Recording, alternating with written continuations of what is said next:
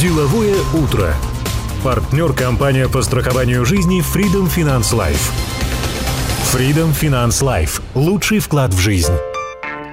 Мы продолжаем деловое утро на волне бизнес ФМ. С вами по-прежнему Рустам Аксутов, Даниил Даутов. Доброе утро. Да, и в прямом эфире у нас сегодня гость Тимур Елеусизов, председатель, учредитель, основатель частного фонда «Экофанд Табигат», а также председатель, учредитель и основатель э, КАЗ «Эко Патруль», а также является эко-амбассадором 2020 года. А, Тимур, приветствую тебя. Приветствую. Доброе утро, друзья. Рад вас видеть. Взаимно, взаимно. взаимно. Давно хотел попасть к вам на эфир. И так вот мы давно... мечта сбилась.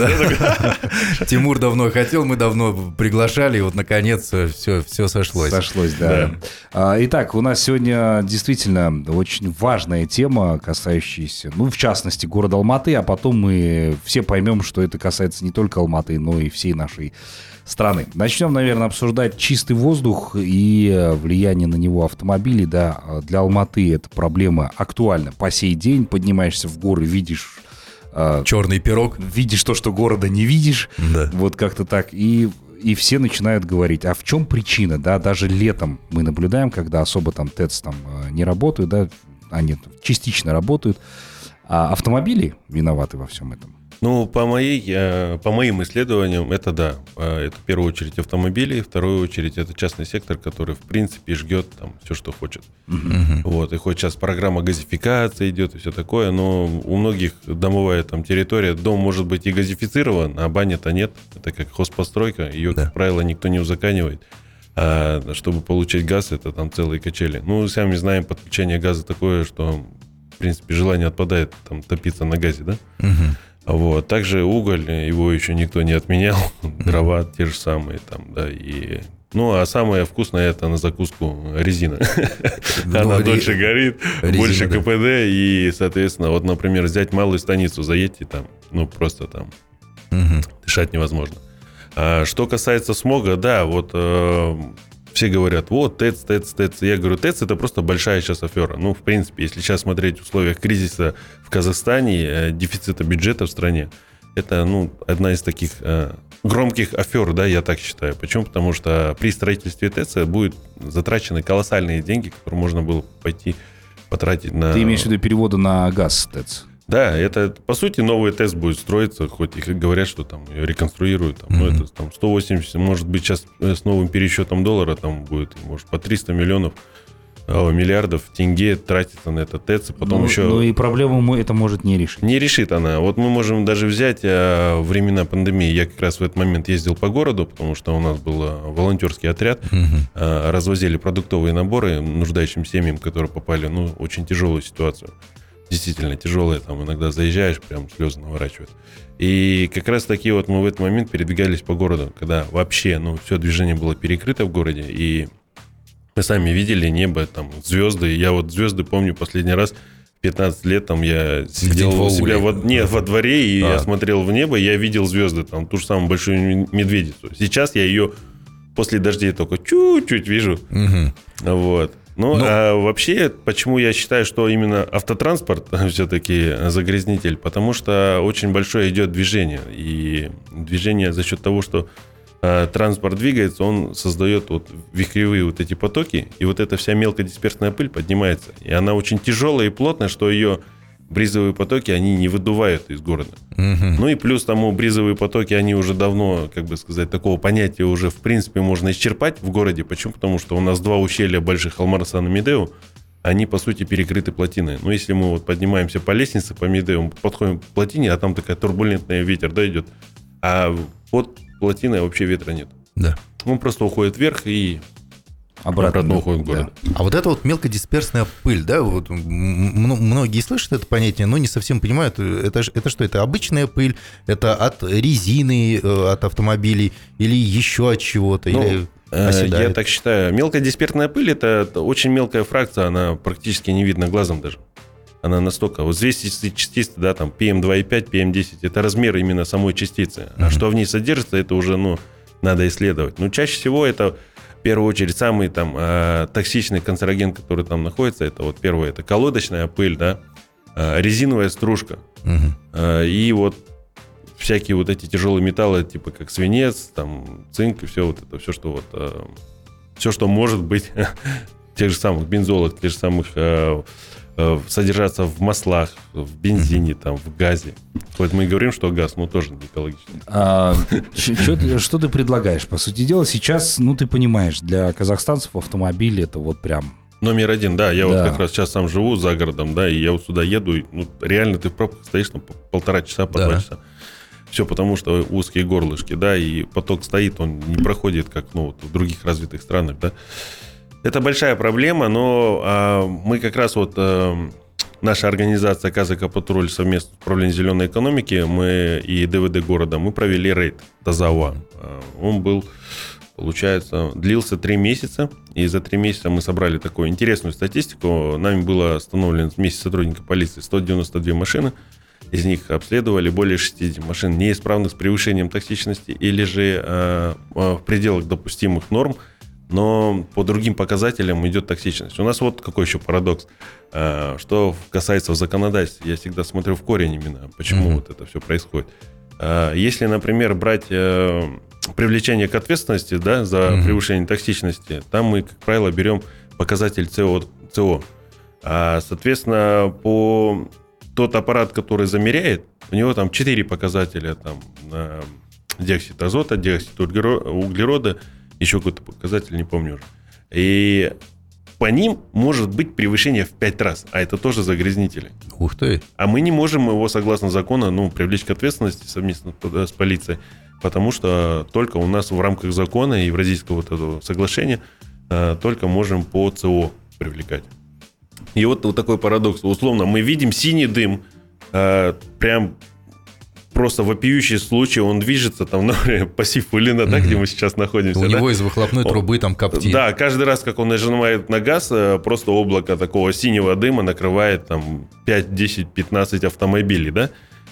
И мы еще ждем, когда этот пыль, ой, ну, этот, этот дым как-то осядет. Но он не оседает, и он вот в густой массе вокруг нас. И когда мы начинаем делать замер э, на токсичность, у него может быть ПЦО в верхних пределах, мы не можем ему выписать протокол даже, ну, там, машину изъять на что стоянку. И в то же время по другим показателям мы просто вообще бездействуем, хотя они превышают в 5-6 раз.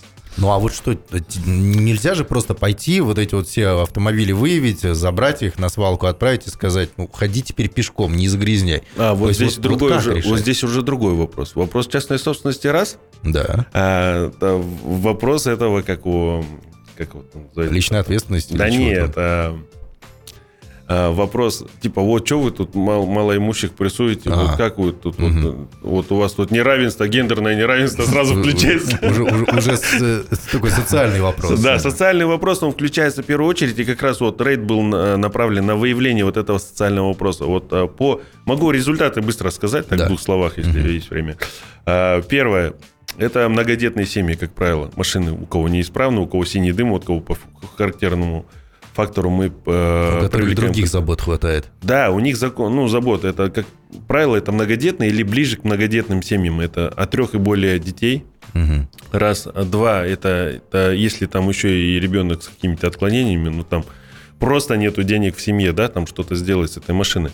А второе, это у них зарплата в среднем, или они занимаются частным извозом, но, как правило, это вот юридические лица, для них, э, получается, люди Мгм. Ездят, и нету времени за машиной следить. Э, Два, плюс, э, ну, заработная плата там э, такая очень низкая, да, это где-то в районе 150, там, 120 тысяч, и он должен там, условно, семью из пяти людей кормить, и, ну, там явно физически денег не хватает на покрытие именно ремонта автомобилей. Ну и плюс мы сами знаем, что запчасти у нас привязаны к иностранной валюте, и, соответственно, любой скачок на рынке, это цена повышается, но уже не снижается. Но уже в любом случае. Уже да, всегда. потому что он закупает по одной цене, а уже продать он не может дешевле. Ну, Здесь еще теряет. качество топлива, да, тоже. Также это вот именно очень, э, так где-то около 90% людей жаловались на качество топлива. Но, как правило, это вот именно сильно жалуются там, владельцы дизельных автомобилей. Мгм. Вот, потому что говорят, ну как это, там, 0 градусов, а тут уже все парафин. Там уже, там, ну, там просто даже палец не воткнешь, он как уже гута сметана, да? Мгм. Вот, вот и результат. И мы да, выработали предложение около 12 штук, но я вот могу самые ближайшие вам сказать, да, которые вот самые актуальные, которые необходимо сейчас именно применять. Это в первую очередь изымать машину, если у нее идет э, превышение предельно допустимых норм э, два и более раза. Э, дополнить э, нашу техспецификацию по нормативке, это в отношении там, тех параметров, которые на аппарате замеряются, диоксид азота, углерода и других соединений, для того, чтобы была объективная картина, а не только мы брали один критерий ЦО. А, второй момент – а, все говорят, вот, запретить всегда можно, там, человека наказать можно, а вот у него ситуация, ну, там, как всегда у нас там есть же у нас этот мать Тереза, люди, да. люди мать Тереза я их называю. Угу. И как быть с этим? И все говорят, вот идите, вот сейчас Жасылдаму будет там давать, например, кредит на, э, на покупку автомобилей, там, uh-huh. малоимущим. Опять же, это еще нужно определить, насколько он малоимущий. И платежеспособен ли вообще. А, большая проблема, то, что люди, во-первых, боятся брать кредиты, например. Тот же самый, например, кто один раз брал тот же самый бытовой там кредит э, и не смог его выплатить. Потом как ему рассчитываться? А сейчас он машину ему, говорит, предлагают там, за 13 миллионов брать или там за 10 миллионов. Ну, как он будет за нее рассчитываться? Это да. у него из бюджета там 200-300 тысяч надо будет ежемесячно выдавать. Не, ну а автомобили... И здесь вот как раз да. мы вот... Сейчас я хочу, хотел угу. добавить. Здесь как раз мы хотим э, предложить субсидирование неисправных автомобилей. Или же у них должен быть, ну, чуть-чуть по нормальной цене выкупать э, тот же самый Жасылдаму, который сейчас э, преемник там этого оператора РОБ, или же субсидировать ремонт автомобилей, аккредитовать какие-то СТО, которые могли бы оказывать те или иные работы угу. для того, чтобы предотвратить вот эту вот неисправность автомобилей. В первую очередь вот эту высокую токсичность. Ну и вот эти вот страховые суммы, возможно, можно направлять на то, чтобы ремонтировать, потому да. что у нас же есть страхование жизни. Вот. И, и как раз такие вот здесь вот у нас вопрос страховки. Вот а, страховку не выдавать тем людям, тем автовладельцам, у которых, например, машина с высоким содержанием токсичности. Они должны, получается, брать сначала э, техосмотр. Техосмотр должен быть тоже на уровне, а не как у нас по смс отправил, за 3000 тенге сделал. Ну, да. это тоже большая ну, проблема. Ну, вопрос техосмотра поднимается каждый год, кстати. То его пытаются отменить, то пересмотреть. Вот пока... Сейчас вот то, как раз таки вопрос ведет именно оставить для юридических лиц, отменить для физических лиц. Но, опять же, э, исключение техосмотра из реестра именно обязательных функций, это будет, ну, я считаю, большой провальной такой эпопеи для Казахстана. Здесь его просто нужно ужесточать, э, усиливать контроль. И вот мы как раз сейчас в рабочей группе разрабатываем этот вопрос для того, чтобы улучшить mm-hmm. вот этот весь сам механизм именно прохождения техосмотра, ну и в целом состояние автотранспорта. Ну и плюс еще вот мы можем обратить внимание, что у нас э, более 50% машин свыше 20 лет. Ну, это вообще бред, да? Вот на самом деле. Это вот, хлам просто Это полный по хлам, и не просто хлам, я не знаю, как его по-другому назвать. Вот я был вот буквально три дня назад в Узбекистане, в Ташкенте. Там я не видел ни одной машины, которой бы был выхлоп там, синего дыма, да, или там черного. Ну и плюс там весь автопарк, ну, одни шевролеты. Ну. вот, вот там реально национализация, да, там, условно, да. компании, где там компания и производитель, они там в тандеме это все угу. делают. Оставайтесь с нами, у нас короткая пауза, позже мы продолжим. Деловое утро на бизнес FM. Продолжаем мы нашу беседу. Напомню, в гостях у нас Тимур Елеусизов. Обсуждаем эко-вопросы города Алматы. Ну и перебрасываем все это на всю нашу страну. Да, вот да. у Даниила Тимировича было предложение классное. У, у нас обсуждение сейчас было. Да? вот, Тимур, скажи, пожалуйста, есть, например, фонд социального медицинского страхования, да, как он работает? Работодатель отправляет туда деньги, э, если потом у человека что-то заболело, он идет в клинику, ему это лечат да, вот э, фонд социального медицинского страхования. Если сделать фонд экологичного автострахования, например, открыть его, да, то, что, чтобы это не частники занимались, потому что частники зарабатывают, а здесь фонд, наоборот, будет делать то, чтобы распределять средства. Вот платят туда деньги, как обязательное страхование, в общий котел. С этого обязательного страхования потом уже направляется там субсидирование, я не знаю, 80% или чего, ремонта автомобилей, которые вот э, с плохими выхлопными этими газами. Техосмотр проходит, ему, ему как справку дали. Идите на э, ремонт. Да, вот вам справка, вам 80% покроет, 20% с вас. Только после этого техосмотр мы вам выдадим. Иначе вас будут штрафовать. Вот возможно такое? Есть ли где-нибудь такие механизмы в развитых странах, в нормальных? Ну, на самом деле, скорее всего, где-то, может быть, и есть, но это вот как Но мы об этом можем знаем, взять, да? да, взять, например, Соединенные Штаты, да, там есть этот момент, но там по-другому, там, в принципе, ты ударил машину, и там тебе сразу новую машину из салона выкатывают, да, и этот вопрос решается. А, ну нам до этого Да, очень да. далеко. У нас этот э, Нам вопрос очень далеко, да. Но на самом деле предложение вообще супер. Я думаю, это в первую очередь адресовано предложение и государству, и страховым компаниям. Почему? Потому что ну, нужно как-то вот этот момент регулировать. У нас нету регулятора вот этих всех неисправных автомобилей. Как бы РОП, у него была такая задача, но он не справляется. Но да? Вот условно Жасыл. Дамо, он должен был это сделать, но эм, если рассматривать призму именно сборов, вот здесь вот как раз и вопрос социальный такой, да, характер, потому что не все могут себе позволить условно дополнительную, там, помимо страховки и техосмотра, он еще должен там деньги тратить на то, чтобы условно взять, эм, оплатить вот эту, э, как сказать, страховку, да, страховку на случай поломки автомобиля. Опять же, если машина новая салона, то скажет, а я не буду платить. У меня машина новая, она на гарантии. Мгм. Вот. А тот, кто не может позволить, а почему он не может платить? Ну, и вот очень много таких вопросов. И здесь нужно все замыкать на законодательстве и на регуляторе. Тот, кто будет вот этот вопрос, правила игры устанавливать. Почему? Потому что сейчас реально многие, вот, кого мы останавливали, мы же не просто останавливали, а, все, у тебя превышение, на тебе штраф. Они анкету заполняли, мы с ними эм, разговаривали, да. Я хотел проникнуться их проблемой, почему они не думают о будущем их детей, а там у них просто не закрыта вот именно первичная потребность, да, это вот именно социалка, да. Он не, не закрыл социальные вопросы там по образованию детей, по их э, лечению, да, там, или там, может быть, там, кто-то из супругов там тяжело больной, да, он, ну, как мы видим, сейчас рост онкологии очень высокий. Да. На пике, э, это в первую очередь из-за ослабления Экологии, да. в Ослабление иммунитета, да, потому что мы вот дышим вот этим всем тяжелым канцерогеном, да, и ничего ты с этим не сделаешь. Все, что можно сделать, это ограничить. Опять же, ты начнешь ограничивать жестко, вот, например, неисправный автомобиль, они выйдут завтра на митинг.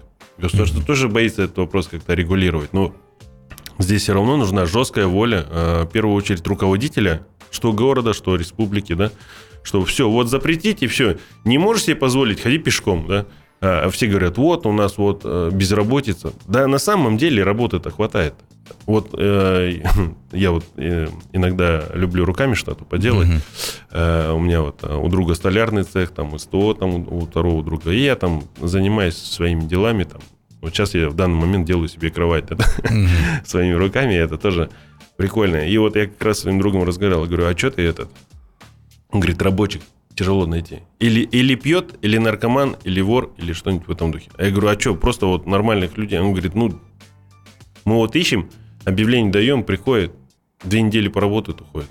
Приходит две недели. Ну, народ не хочет проблема. работать, им проще вот, ну, условно, там, пойти, ну, это не в упрек охранникам, да, ну, пойти в охранную службу работать, да, где там делать, по сути, нечего, да, там, экстренный случай бывает там раз на тысячу, но, опять же, нужно иметь подготовку. Как правило, у нас охрана не имеет подготовки по многим вопросам. Поэтому вопрос такой тяжелый, обширный. Э, Здесь все-таки нужно вырабатывать общий механизм, который позволит нам всем э, дышать чистым воздухом. Ну и опять же, если взять Алмату, э, проблема воздуха Алматы, она стояла еще в 83 году. Тогда уже зафиксированы были превышения именно по смогу. То, что вот э, по... Ну, тогда у нас предприятий было много, и в Алматы в том числе. Ну, возможно, Различных. возможно, но вопрос поднимался в 83 году. Тогда не было такого количества автомобилей. Извини Так. меня, вот э, взять, если все выхлопные трубы всех автомобилей, а особенно еще неисправных, связать их в кучку, труба получится там раз 15-20 больше, чем э, труба размера Теста, да, к примеру, те, которые именно ездят в пик.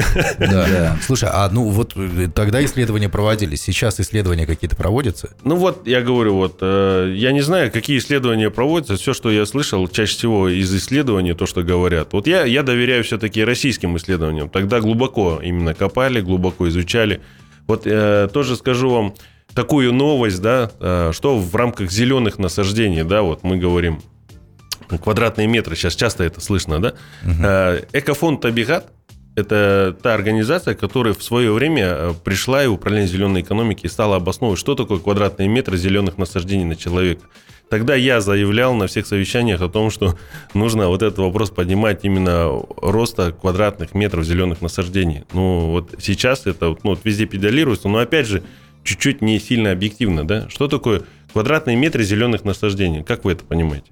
Ну, какой-нибудь газон, и вот сколько на меня в этом газоне должно быть квадратных, там 10 квадратов на Данияра Даутова. Рустам, он чуть побольше, там ему ну, квадратов побольше. 80 надо. Нет, на самом деле советские ученые тогда э, высчитали такую вот э, механику, да, э, зеленый фонд и квадратные метры на человека. Именно почему квадратах, я не знаю, честно.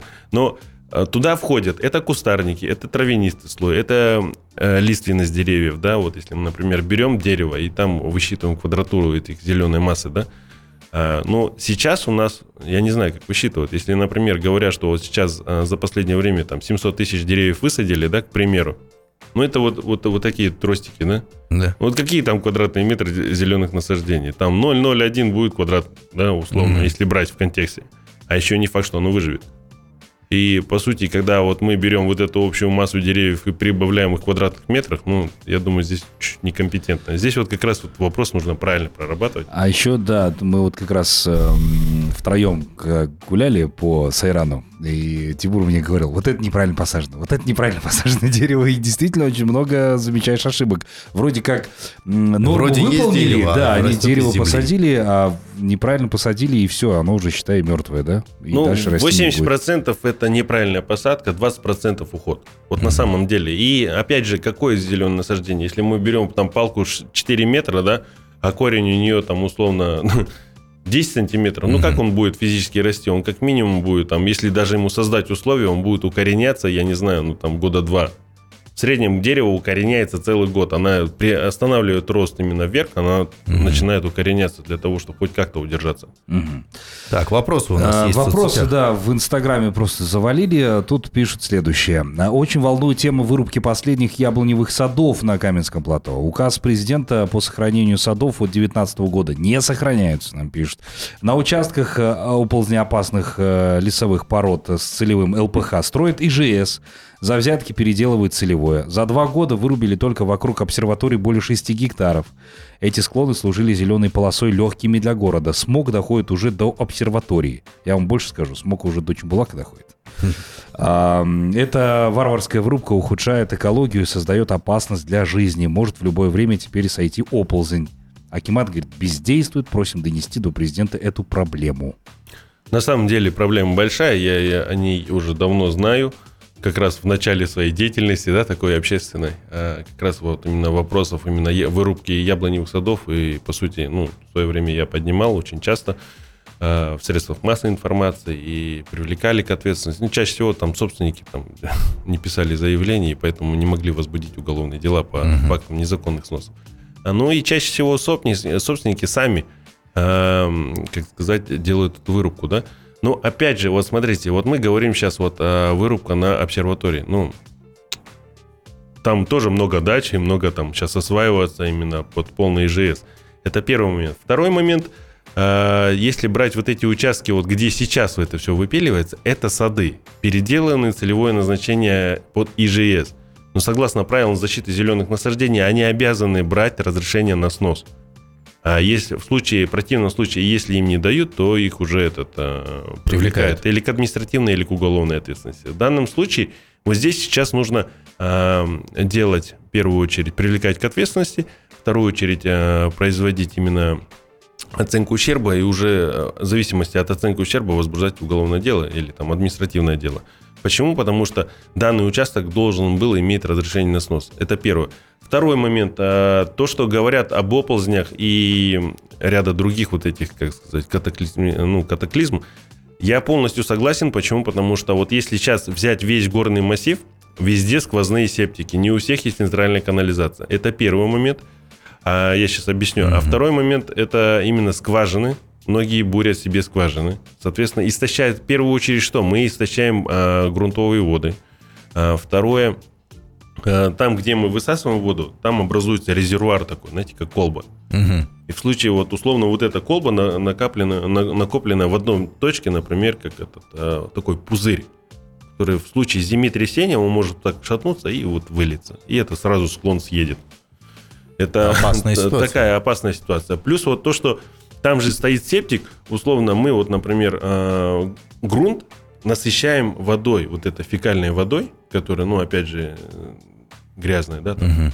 в радиусе там 6-10 метров, в зависимости от того, на как часто они используют именно воду. Не просто там сходили в туалет, а именно еще и воду, там стиральные машинки и ряд других вот Да. этих всех приспособлений, которые тоже образовывают э, вот в подземном слое вот этот резервуар, который тоже будет способствовать именно сходу сели. Ну, А особенно в горных местностях это страшная это проблема. большая проблема, и это мало кто изучает. Вот даже строят дома, они же не учитывают вот эти снипы, нагрузки, э, геодезию, геологию. Никто же не, не изучает. Вот э, когда строят, я вот сколько домов видел, вот что есть, вот просто лепят, а потом это дом. Или трескается, наклоняется. А в случае там условно сели и оползни, это все просто поедет. А поедет по одной и той причине, что у нас в первую очередь э, грунты очень, э, их называют ну, с советских времен плавунами. Они в любой момент могут просто вот поплыть. Мгм. Потому что вот у нас вот э, скважина, например, там буря там до 50 до 70 метров, и это все расстояние, это глина. Ну, представьте. Даже представляете, слушайте.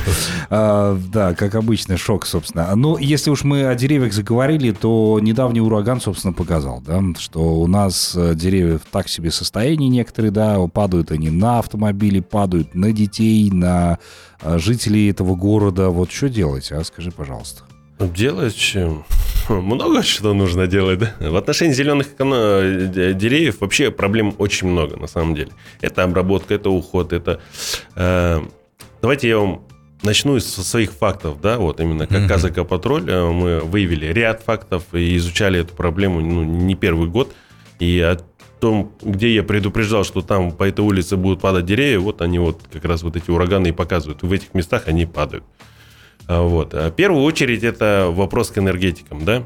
Э, Они вдоль корней проходят, вдоль ствола проходят, подрезают корни, укладывают свои сети, а потом эти деревья падают на автобусы там с детьми там или, ну, это Мгм. гипотетически возможно. Я всегда это утрирую. Для чего? Для того, чтобы показать массу картины.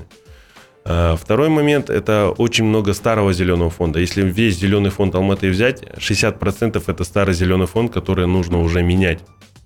Потому что в Европе дают во- возможность дереву там, 30-40 лет жить, потом или его пересаживают на специально отведенные места, или же его просто ну, сносят и новое на его место садят. Для того, чтобы именно...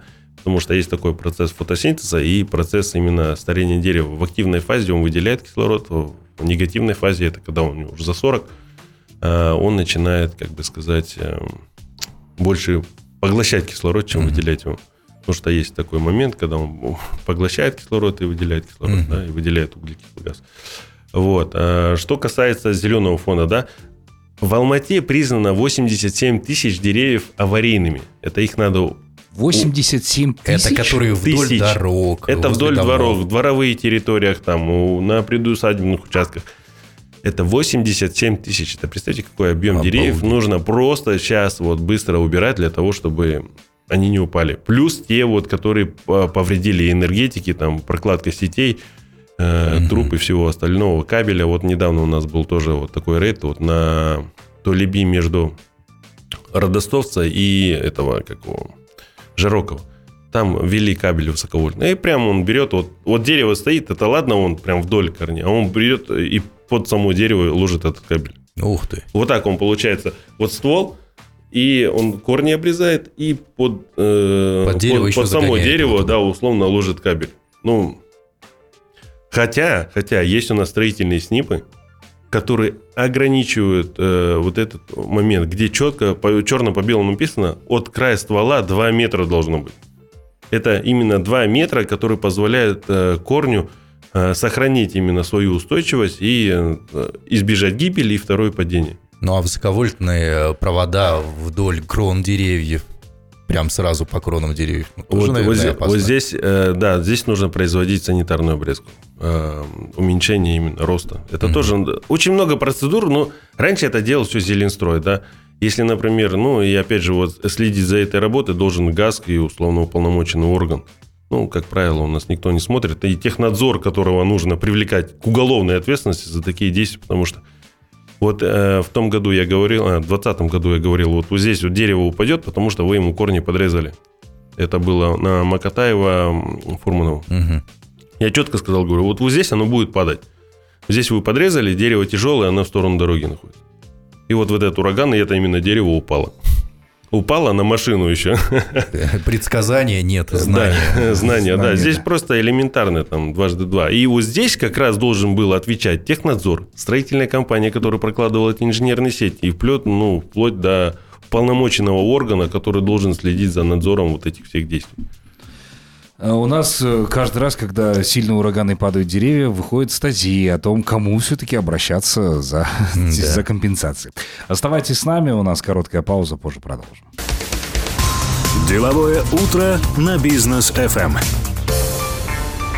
А, Я вот сейчас почитал темы, которые предложил Тимур обсудить. Я понимаю, что мы не успеем их все обсудить. и Да надо не- будет еще раз сразу, э, сразу, к нам да. в гости сразу. Надо будет определить уже прям целый список, Выпуски, да? список встреч, да. Ну Нам да, и э, людям, собственно, нравятся те темы, которые мы сейчас поднимаем. Люди пишут и благодарят за то, что мы сейчас освещаем э, эти проблемы в городе Алматы. Ну давай еще одну проблему осветим. Мы как раз с Даниэлем Тимировичем начали говорить об этом в новостях по поводу канализации, а, по поводу ливневки в целом, да, и по поводу... Грязных вод, вот а, эти, да, вод. арычной системы в, городе Алматы.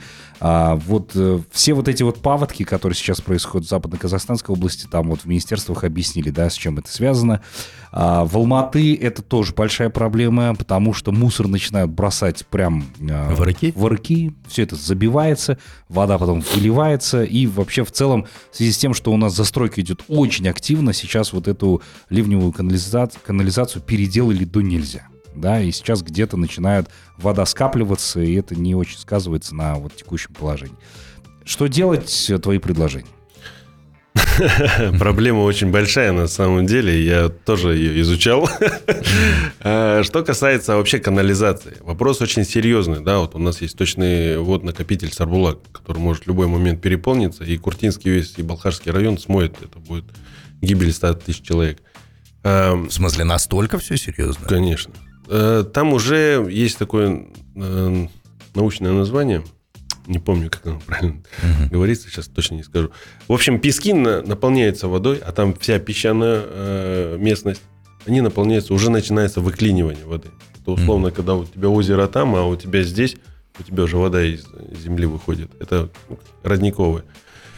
Как родниковая, условно, та вода прошла и оттуда уже выходит. Это за счет того, что там давление. И вот этот весь массив уже наводненный. В случае условиях сели землетрясения, я вот э, просто уверен, что вот этот массив просто поедет. Э, в свое время с Арблоком мой отец занимался и до сих пор занимается. Он не предал эту, как сказать, работу, и я его в этом поддерживаю. Сейчас всячески буду тоже, как сказать, включаться в этот процесс. Вообще канализация, да, у нас очень часто идет, э, ну, условно так, э, мегапотребление пресной воды. Казахстан уже вступил в эпоху глобального дефицита пресной воды. Это что значит? Это значит, что в ближайшие 10 лет даже Алмата останется без пресной воды. Ну, это вот есть такое вот уже исследование. 10 лет назад проводили э, ученые, по-моему, норвеж- норвежские ученые. Э, Здесь у них был грант 3 миллиона долларов, они его осваивали, как раз изучали эту проблему именно пресной воды, дефицита пресной воды. И они сказали, что Казахстан вступит в эпоху глобального дефицита пресной воды через 10 лет. И вот как раз мы сейчас это наблюдаем. Вот 10 лет прошло, и вот мы сейчас видим уже дефицит воды. А мы как э, потребители его еще и больше начали использовать. Это вот кафе, рестораны, автомойки. Да. Сейчас автомойка там на каждом углу, да, и там пачками стоит. И какой объем воды первичная они используют. Первичная – это условно вода, которая подается по трассам, а у нас нижние районы, у них нет питьевой воды. Мы сами это все знаем прекрасно, да. И вот, вот представьте, мы каким просто, ну, бесщадием э, занимаемся, когда перепотребляем эту воду. Хотя в правилах благоустройства написано, что нужно использовать вторичную воду, условно, те же самые автомойки. Этого нет. Что касается э, вот этой всей э, ливневки, арыков, да, в каждой паводке мы встречаем вот этот, ну, по сути, места затопления, да, это вот нижние части, это Алмалинский, Алатауский, э, Медеевский район, Турципский тоже топит. Э, Проблема, в первую очередь, не, даже не в самих АРКах, а в ментальности людей. То, что они, вот то, что вы сказали, четко, э, они Загрязняют. бросают мусор. Многие, то, что отсутствие вот этих мусорных контейнеров и мусорных баков дотного и бачков вдоль дороги по пешеходной, к чему людей приучило? Бросать это все в арык. У нас культура такая, ну, варык это же в одном месте, я же не где-то разбрасываю, а типа, ну, здесь они там, им будет проще собрать. Мгм. Ну, а просто этот, ну, условно, окурок тоже самый в карман положить, ну, и впадло. Ну да. Ну, говорить своим языком, Да. да.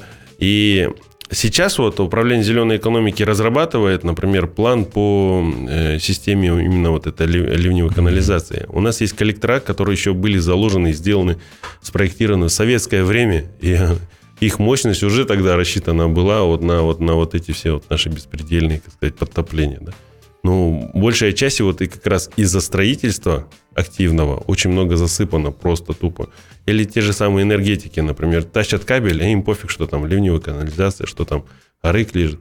Им И они свой кабель подключить уложили, и пофиг, даже там завтра земля просядет, и никто ничего не сделает. Мгм. А потом Ахимат потом бегает, как горелый, не знает, как этот вопрос решать, кто за это будет отвечать, компании это уже нету, которая это делала. Ну, в общем, проблема большая. И что я предложу, да?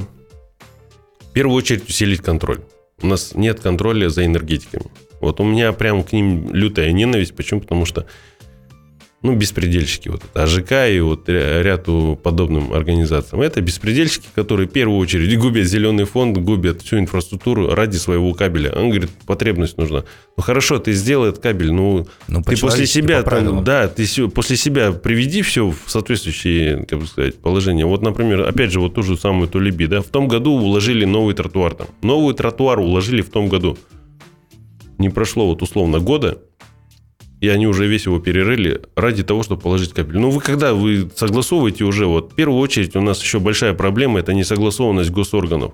Условно, управление энергетики, управление там, например, комфортной среды, коммунальные, э, коммунальщики, там, э, управление ЖКХ, управление зеленой экономики. Нет никакого согласования между, э, между собой. И это очень большая проблема, потому что один орган делает каждый... Короче, каждый суслик агроном. Мгм. И вот результат. И результат мы увидим убитый город. Убитый город реально. Вот я был в Ташкенте, я был э, в Бишкеке. Я вам скажу, там уровень культуры гораздо выше, чем у нас. Намного выше, что касательно инфраструктуры, что касательно озеленения, что касается э, транспортных вот этих всех логистических вещей. Почему? Потому что, ну, там даже машины, по сути, не дымят. Вот я, это, это мой, э, как сказать, объективный взгляд. Я был в Москве, я был э, в Минске. Минск, вот, вот я скажу... Не, ну, Минск это какой-то образцово-показательный Образцово-показательный город вообще вот, э, во, во всем постсоветском пространстве. Да, я вот лучших городов не видел по чистоте, по благоустройству, по озеленению. Они просто топ номер один. Мгм. Потом идет, э, конечно, Москва. Ну, центр. Да. Э, Я скажу, вот по Москве гулял тоже, там смотрел. Ну, настолько все продумано, насколько все правильно сделано.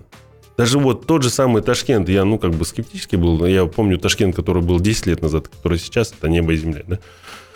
И это просто вот... Но просто мы кайф. надеемся, что действительно за эту проблему возьмутся, тем более после трагических январских событий, когда полгорода было у нас тут э, разнесено, да, тогда поручение президента было четкое. Сделать из Алматы, ну, это не точные слова, не цитата, да, но сделать из Алматы прям конфетку. А, очень надеемся, что и коммунальные службы, и все вот эти вот АЖК и так далее хотя бы познакомятся друг с другом и согласованно уже дальше Что самое делать. интересное, на совещании я присутствовал, они вот реально все сидят вот так за одним столом, все, вот вопрос идет, а как дело касается, никто не, ответственность на себя не берет. У нас нету понятия преемственности и ответственности за проекты. Вот, например, я начал и все, и забил, да? Мгм. А кто-то пришел, говорит, да он начал, и пусть он делает. Я вот свой проект сделаю, чтобы мне выделиться свои бонусы. Ну, ты доделай то, что уже начато. Ну, смена Акимов мегаполисов это явно показывает. да, Это отмена и смена Акимов, так это и смена начальников управления, это смена Акимов района, да. Это, это же в первую очередь это вот иерархичность, да. Вот мы, мы говорим, э, типа, от первого руководителя ничего не зависит, зависит от его исполнителей. Я говорю, ну извините меня, вы, во-первых, руководителю не даете нормальную команду собрать, Мгм. а во-вторых, вы хотите, чтобы э, пришел он за год, он должен тут все изменить, да? Вот у нас вот, например, Алатауский Аким, да, или там Житесуйский Аким. Ну, даже сейчас вот Алмалинский Аким. Это реально люди, которые, э, как сказать, м, те, которые занимаются районом, которые выходят в народ. Ну, кого я вижу? Кого я вижу не от того, что я там, я к ним лоялен, а от того, что я вижу их работу. Мгм. Люди пытаются решить вопросы своего района. Что касается других районов, ну, мало что могу сказать. Вот был Осет э, Масабаев, да, например, Аким Медведевского района. Тоже делал, ну, почему? Потому что они все хозяйственники. Они именно люди из хозяйства вышли. Они имели отношение, ну, я так скажу даже, э, как ни странно, получается, три, три Акима, да, работали в управлении зеленой экономики. А, ну, взять, например, Осета, он работал в управлении зеленой э, экономики, да, ну, это раньше было управление природопользования. До него этот э, Макижанов, он тоже возглавлял управление зеленой экономики. Э, Ержан Ергибаевич, да, это Сетенов, он как раз вот Алмалинский Аким. Он тоже возглавлял управление зеленой экономики. Азат, Азамат Колумбеков Алатауский Аким, он тоже работал, был, по-моему, замом э, управления зеленой экономики. Рустам Тимирханович, мне кажется, мы сейчас смотрим на будущего... Время покажет. Нет, нет, нет, нет, не надо, не надо, спасибо. А, дорогие друзья, это был Тимур Ильюсизов. Э, будем с ним прощаться. Но я так понимаю, что еще обязательно мы проведем встречу, потому что еще ряд вопросов мы не обсудили, в частности, по строительству, да, мы с тобой хотели пройтись. Да, по строительству у меня вообще очень большой такой бэкграунд, который бы я мог рассказать. И есть четкие решения, очень много по многим вопросам. У нас есть решения, выработанные решения, их нужно просто применять здесь. Почему? Потому что нужно устанавливать правила игры. Без правил игры мы не сможем да. добиться нужного результата, что для города, что для урбанистики, что для зеленого фонда и экологии города. Ну, тебе большое спасибо, во-первых, за то, что пришел к нам, а во-вторых, за то, что продолжаешь, собственно. Тебе не безразлично то, что сейчас происходит в городе Алматы, и надеемся, что вот таких людей, как ты, будет больше, и тогда действительно наши легкие задышат чистым воздухом. Кстати, можно маленький анонс? Да. Вот как раз мы пока в эфире. 9 а, числа приглашаю алматинцев именно принять участие в субботнике в Сосновом Бару, в нашем парке, общественном парке, который поддерживает и государство, и бизнес, и общество. Э, которые вот мы пытаемся строить, и я думаю, в ближайшее время там будет просто оазис. 9 э, апреля во сколько? 9 апреля, как всегда, в 10 30, 10 уже надо быть, э, взять хорошее настроение, термос чая, прийти и... Можно прямо по... с семьей. С семьей, да, получать субботники. Ну, вот я еще надеюсь, что Акимат э, желал провести посадки. Я надеюсь, будут, у нас еще будут запланированы посадки. Это будет супер. Поэтому я вообще призываю людей, э, как у меня есть такая еще акция, «Не жди дворника» называется, вокруг себя создавать чистоту и вокруг там, где ты живешь, где ты твое учество и дети. Потому что вот у нас как? Я чистоту только буду у себя дома держать. Ну, ты выйди вот в подъезд, ты выйди там во двор, ну, подними ты эту бумажку, да? Но если кто-то не, не сильно образован, ну, ты же, ты же, ты же любишь свой город. Надо просто любить свой город и что-то для него делать, а не просто быть потребителем. Вот. Согласны. Спасибо большое. Дорогие друзья, мы с вами будем прощаться, но есть интересная информация от нашего партнера. Программа накопительного страхования жизни Freedom First – это лучший вклад в жизнь и защита накоплений от девальвации. Хотите копить в долларах, но с более высокой ставкой, чем на депозите? Тогда заключите онлайн-договор страхования и копите с годовой ставкой вознаграждения до 2,76% в долларах. Все условия узнаете на сайте ffin.life или по номеру 7775. Звонок бесплатный с мобильного. А Даниар э, Даутов и Рустам Максутов прощаются с вами до завтра. Пока.